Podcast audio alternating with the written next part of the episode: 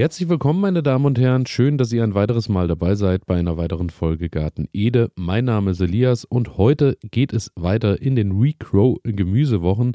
Und heute geht es tatsächlich wieder mal um ein Experiment, um eine Kultur, die wir erstmal kulinarisch zu Hause zubereiten konnten, genießen konnten und die wir jetzt aber auch nutzen können, um daraus neues Leben zu erschaffen. Es geht um die Avocado. Es geht natürlich darum, um aus dem Kern eine neue Pflanze zu ziehen und äh, ich glaube, viele von euch werden das wahrscheinlich auch schon mal gemacht haben. Ich habe mich jetzt noch mal ein bisschen mit dem Thema beschäftigt, was man vielleicht noch beachten kann, um eine schöne neue Pflanze äh, großzuziehen und wie effektiv das Ganze, äh, das Ganze vielleicht auch dann im Anschluss für die eigene Ernte wird. Dazu komme ich später natürlich auch. Erstmal ist entscheidend, wo ihr euren Avocado-Kern herholt. Der Kern sollte aus einer reifen Frucht sein, sprich äh, die Frucht sollte schon nicht mehr allzu hart sein. Kern sollte natürlich noch intakt sein, sollte jetzt nicht schon angefangen haben, im besten oder im schlimmsten Fall, dass der Kern äh, angefangen hat zu gammeln im Fruchtfleisch. Ihr solltet natürlich vorher überlegen, welche Sorte ihr euch äh, mit nach Hause nehmt, denn ähm, das natürlich entscheidet dann auch, wie groß oder äh, ja, welche Eigenschaften die neue Pflanze mit sich bringt. Und der Kern sollte möglichst groß sein. Groß einfach deshalb, da er ja am Anfang äh, oder im Start den frischen Keimling einfach mit Nährstoffen versorgt und daher natürlich Je größer der Kern, umso mehr äh, Nährstoffe kann da natürlich mitgebracht werden und kann der Kern eben auch an, den, an die neue Pflanze erstmal liefern.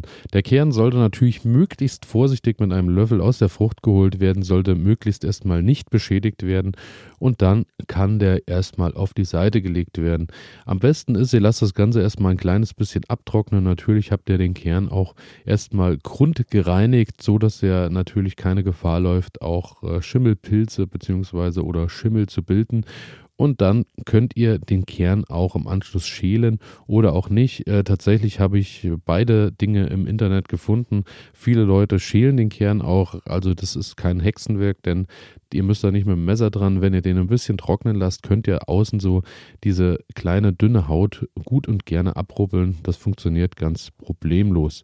Beides funktioniert am Ende mit Schale oder ohne. Die Schale hat nämlich keine Nährstoffe und ähm, das Einzige, was ihr vielleicht eindämmt, ist, dass der Kern nicht so schnell Schimmel bildet, denn ähm, an der Schale haften tatsächlich schneller Pilze.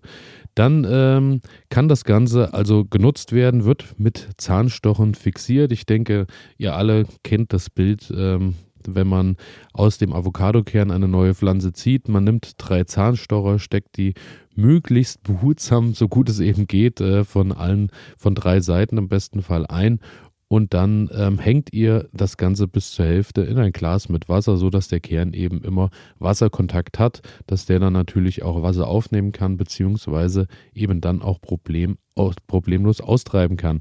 Und dann kann das Ganze starten bei einer Temperatur, sollte so zwischen 20 und 26 Grad sein, also sprich ähm, meistens eher so im Wohnzimmer an einer hellen Stelle, irgendwo wahrscheinlich auf der Fensterbank, wo auch ein bisschen Licht drankommt.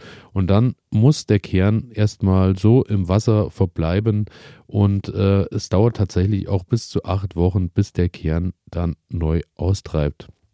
Die Pflanze kann sich zunächst, wie bereits erwähnt, natürlich aus dem Kern ernähren. Daher müsst ihr jetzt nicht schauen, dass ihr das Wasser in irgendeiner Art und Weise ähm, aufdüngt. Dazu kommen wir dann erst, wenn das Ganze in, den, äh, in die Erde gepflanzt wird. Denn ihr werdet in den nächsten Wochen irgendwann merken, dass der leicht aufbricht und im besten Fall eben neue Wurzeln nach unten treibt. Und wenn der eine schöne Wurzelbildung hat, sprich wenn im Glas wirklich schon einige große und starke Wurzeln zu sehen sind, dann könnt ihr das Ganze Ganze in Erde pflanzen. Blumenerde, auf jeden Fall nährstoffreiche Erde, funktioniert da ganz problemlos. Es müssen eben wirklich nur Nährstoffe vorhanden sein, die da der neuen Pflanze eben auch ein bisschen eine Grundlage bieten. Dann wird das Ganze natürlich weiter auch am warmen Standort stehen gelassen. Sprich, ihr solltet das Ganze vor den Eisheiligen natürlich auch nicht nach draußen bringen, denn die kälten Nächte machen euren kleinen Kern oder eure neue Pflanze dann ähm, eher schnell kaputt. Daher schaut eben einfach, dass ihr äh, die Pflanze noch ein bisschen drinne behaltet. Wenn dann der Sommer da ist, könnt ihr die natürlich gerne auch nach draußen bringen. der ähm, Kern oder beziehungsweise die neue Pflanze sollte natürlich stets gut feucht gehalten werden, dass die weiterhin gut wurzeln kann, dass die Pflanze schön anwächst. Ihr müsst natürlich aber auch aufpassen, dass es nicht zu nass ist, beziehungsweise sich eben kein Schimmel bildet. Hört sich kompliziert und schwer an, ist es aber natürlich nicht. Die Hauptsache ist, er darf nicht austrocknen. Dann äh, ist die Frage, was passiert mit unserer neuen Pflanze? Bei Zimmeranbau ist, soll es tatsächlich so sein, dass die Pflanzen nicht höher als 150 Zentimeter am Ende werden. Aber ihr könnt das Ganze natürlich auch nach draußen bringen. Habt ihr einen Balkon, eine Terrasse, vielleicht auch im Gewächshaus noch eine Ecke frei, dann stellt die neue Pflanze dahin. Dort werden die natürlich auch noch ein ganzes Stück größer, sind von Haus aus eher tropische Verhältnisse gewöhnt. Daher Gewächshaus und Wintergarten sind da deutlich effizienter bei der Anzucht. Und ähm, dann natürlich die große Frage, ab wann können wir mit neuen Früchten rechnen. Und es ist tatsächlich so, dass es leider so sein wird, dass wenn ihr aus einem Kern eine neue Pflanze zieht, leider keine Früchte ausgebildet werden können. Daher gilt das Ganze dann eher als schöne Pflanze, als schöne Zierpflanze, als schöne Zimmerpflanze. Aber rechnet bitte nicht damit, wenn ihr aus dem Kern ähm, eine neue Pflanze zieht, dass ihr dort auch irgendwann neue Avocados ernten könnt. Das ist leider sehr schade. Dafür gibt es aber im äh, Netz auch oder vielleicht auch bei der Gärtnerei des Vertrauens äh, die Möglichkeit, ein Avocado-Pflänzchen zu bestellen, wo vielleicht die Möglichkeit besteht, dass dort auch was geerntet werden kann. Allerdings müsst ihr dort dann auf jeden Fall schauen, dass ihr zwei Pflanzen benötigt, denn die Avocado ist kein Selbstbefruchter. Sprich, wenn sich Blüten bilden, benötigt ihr auf jeden Fall eine zweite Pflanze für die Bestäubung. Und da kommen wir auch zu einem großen Problem. Die Blüten bilden sich tatsächlich meist unterschiedlich aus.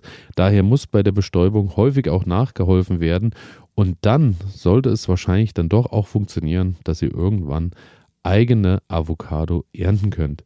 Und damit wünsche ich euch viel Erfolg. Auf jeden Fall ein schönes Experiment, gerade mit Kindern zu Hause, dass man äh, ein bisschen beobachten kann, was aus dem Kern äh, äh, so alles Neues hinauswächst, was man da vielleicht auch aus sowas wie einem Kern, den man sonst auf den Kompost oder wohin auch immer gepackt hätte, ein neues Leben äh, starten kann. Daher also ran an die Avocado-Kerne. Ich wünsche euch viel Spaß, bedanke mich fürs Zuhören, freue mich natürlich auch, wenn ihr morgen wieder dabei seid. Bis dahin. Ciao.